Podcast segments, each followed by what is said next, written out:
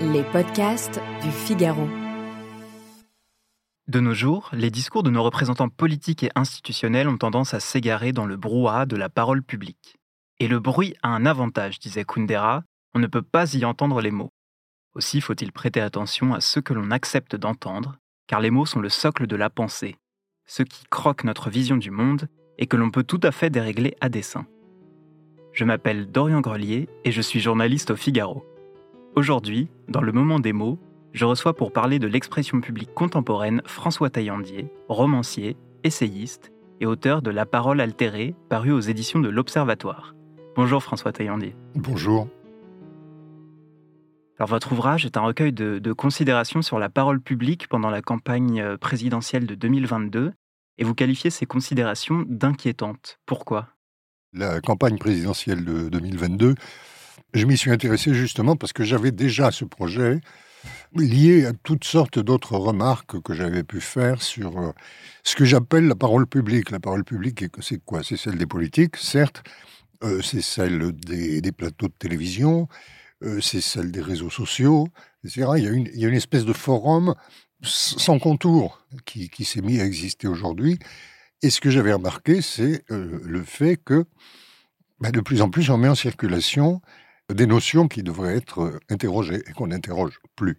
Alors il y a peut-être un peu la trace de, des travaux de Michel Foucault là-dedans, hein, parce que je me suis intéressé à ça, qui veut toujours interroger les notions sur lesquelles nous nous appuyons couramment et qui montre qu'elles sont très contingentes. Donc j'avais un ensemble de remarques là-dessus. Et alors, je me suis beaucoup amusé avec la campagne présidentielle. Effectivement, là, c'était du gâteau parce que c'était continuel et de tous les bords. Hein. C'est pas un livre partisan que j'ai fait. Et donc, vous avez relevé plusieurs mots. Je, note territoire, action concrète, sensibiliser. Tous ces mots que l'on entend dans, dans, la bouche de, de nos élus. Je, passe une partie de ma vie à Paris, une partie en province. Et je vois souvent euh, des petits documents. Euh, euh, émis par la région, le département, ceci, cela. Oui, et alors voilà, nos territoires à un moment donné, tous les ministres et tous les élus se sont mis à parler des territoires. Il faut rappeler ces mots, vous, vous les dites constitutifs d'une langue d'inox. Oui, cette espèce de langue d'inox, on va dire euh, nos territoires, les proximités, euh, les solidarités, les mobilités, accompagner. Alors ils disent tous accompagner quelque chose. Hein, quand il y a euh, n'importe quel problème, nous allons accompagner. C'est une espèce de langue douceâtre comme ça qui s'est mise en place toute seule, euh, à travers, je pense, le travail des communicants professionnels, c'est probable, et qui est transpartie. Moi, j'en arrive à ne plus savoir si mon conseiller général est de gauche ou de droite. Hein. Et de toute façon, il parle la même langue. Donc, tout va bien. Voilà, donc, euh, moi, j'ai fait un ensemble de remarques là-dessus. Oui, pourquoi d'un seul coup, mais d'un seul coup, et je peux le dater, tous les ministres se sont, se sont mis à parler des territoires. Ça n'a l'air de rien, bien entendu. Parce qu'après tout, oui, bon, c'est des territoires. Mais ça n'a l'air de rien, mais pourquoi d'un seul coup tout le monde dit ça? Presque obligatoirement. Et alors pourquoi? Eh bien, je, ne sais pas. C'est l'objet de ce livre. Je m'intrigue. Parce que euh, euh, le problème que ça pose à mes yeux, c'est que les gens véhiculent et emploient des mots qu'ils n'interrogent plus eux-mêmes. C'est les mots qui parlent à, à leur place, d'une certaine façon. Moi, je suis un écrivain. Les mots parlent à ma place, bien sûr, mais j'essaye de marquer dans les mots ce que moi j'ai à dire, hein, d'une certaine façon. Quand les mots parlent à votre place, vous, ne dites plus rien du tout. Mais qu'est-ce que ça dit quand même de, notre époque? Est-ce que nos, représentants savent encore s'adresser à nous? Je pense euh, qu'il y a d'abord un, phénomène d'accélération. Il y a eu un temps où la parole politique, par exemple, était rare. Et puis vous avez la parole journalistique, il y avait de grands éditorialistes, gens comme ça, Raymond Aron, enfin, bon, ils prenaient le temps de réfléchir à ce qu'ils racontaient, ces gens-là. Hein. Euh, je crois qu'il y a eu une espèce d'accélération médiatique à travers les réseaux sociaux, à travers le tweet. Pourquoi d'un seul coup, tous les hommes politiques, ou, les femmes, euh, de gauche à droite, se sont mis à tweeter?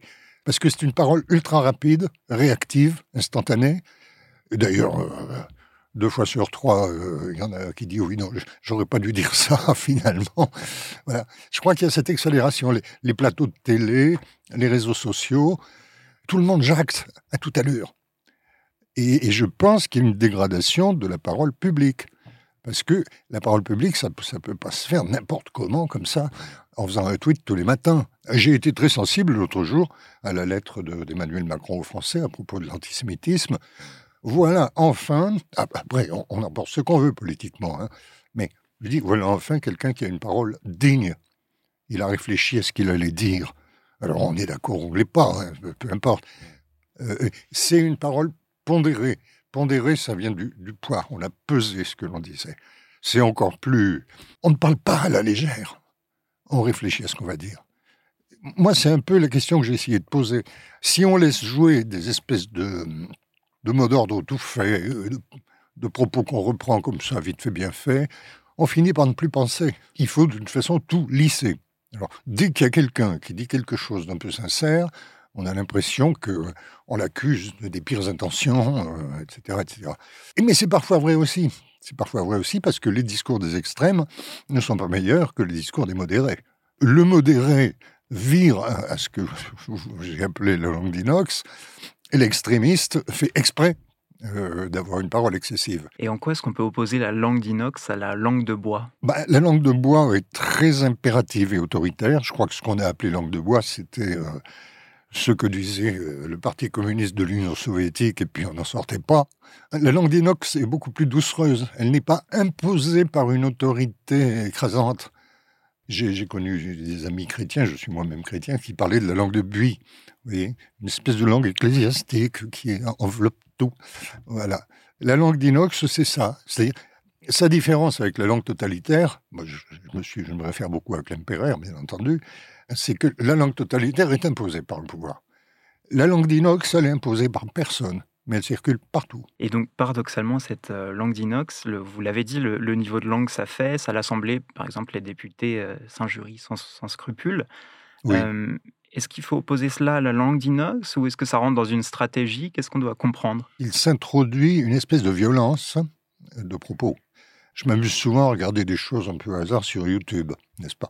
Et alors je vois souvent des titres du genre Un tel désingue un tel sur le plateau de machin ou euh, une telle détruit un tel sur, voilà, dans l'émission euh, Bidule. Bon, non, on se parle sur des plateaux, sur, dans des émissions, très bien. On se détruit pas, on se désingue pas, on s'anéantit pas, on débat si on veut. Et en effet, il y a eu divers incidents, je crois, à l'Assemblée nationale qui ont montré cette espèce de façon de, de rendre la parole agressive. Non, on peut se respecter tout en se combattant. Je pense malheureusement que les extrémismes dans notre pays sont en train de progresser à toute allure. Et face à cela, est-ce qu'une sorte de code de la parole publique pourrait être une, solution? Je ne sais pas. Ce que je crois, que ce que j'aimerais, c'est que la parole, notamment politique, mais intellectuelle en général, hein, soit réfléchie, qu'on en revienne à cette idée, attention, on ne parle pas à tort et à travers tous les matins je, veux nommer personne, hein, mais par exemple, vous avez des, intellectuels qui peuvent être des gens très intéressants, qu'on entend sans arrêt. Ils ont peut-être une pensée qui est intéressante, mais est-ce que la pensée du philosophe, de l'intellectuel, voire du politique, n'a-t-elle pas besoin d'être à distance en prenant son temps? Et selon vous, les citoyens aussi doivent faire un travail? C'est à chacun de nous de prendre conscience. Alors après, on a inventé cette chose que je crois qu'on devrait interdire une fois pour toutes, c'est les réseaux sociaux. Je suis pas pour les censures, hein. mais franchement, les réseaux sociaux, ou n'importe lequel, donne son avis à tout moment, souvent dans des termes euh, orduriers ou mauvais français. Je crois qu'on devrait vraiment s'interroger là-dessus. Je dis pas chacun a bien le droit de s'exprimer, naturellement, je suis pour la liberté d'expression, moi.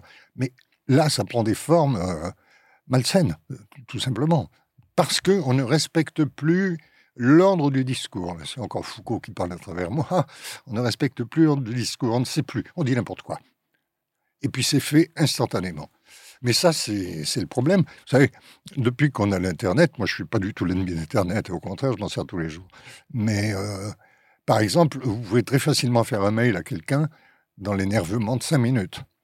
Et vous regretterez aussitôt ce que vous avez dit, mais le mail est parti. Alors que si vous écrivez une lettre, vous prenez le temps de l'écrire, puis il faut aller la poster. Hein. moi, ce à quoi j'en appelle, c'est cette distance de la parole. On prend son temps pour savoir ce que l'on va dire. Et l'immédiateté est une, est une catastrophe. On l'aura compris, il faut peser ses mots. Merci François Taillandier d'avoir répondu à mes questions. Je rappelle que vous êtes romancier, essayiste et que vous avez publié La parole altérée aux éditions de l'Observatoire. Merci à vous. C'était Le Moment des mots, un podcast monté par Astrid Landon. À la prise de son, il y avait Louis Chabin. Vous pouvez nous réécouter sur Figaro Radio, lefigaro.fr et toutes vos plateformes d'écoute préférées. À bientôt!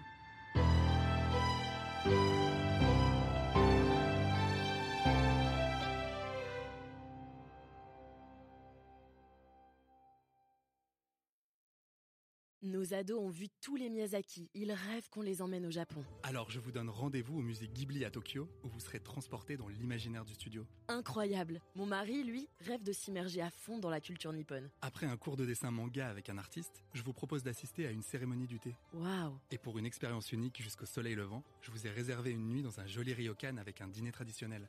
Je nous y vois déjà. Avec Marco Vasco, ne rêvez plus, vivez votre voyage l'esprit libre. Au rendez-vous sur marcovasco.fr pour imaginer votre prochain voyage sur mesure.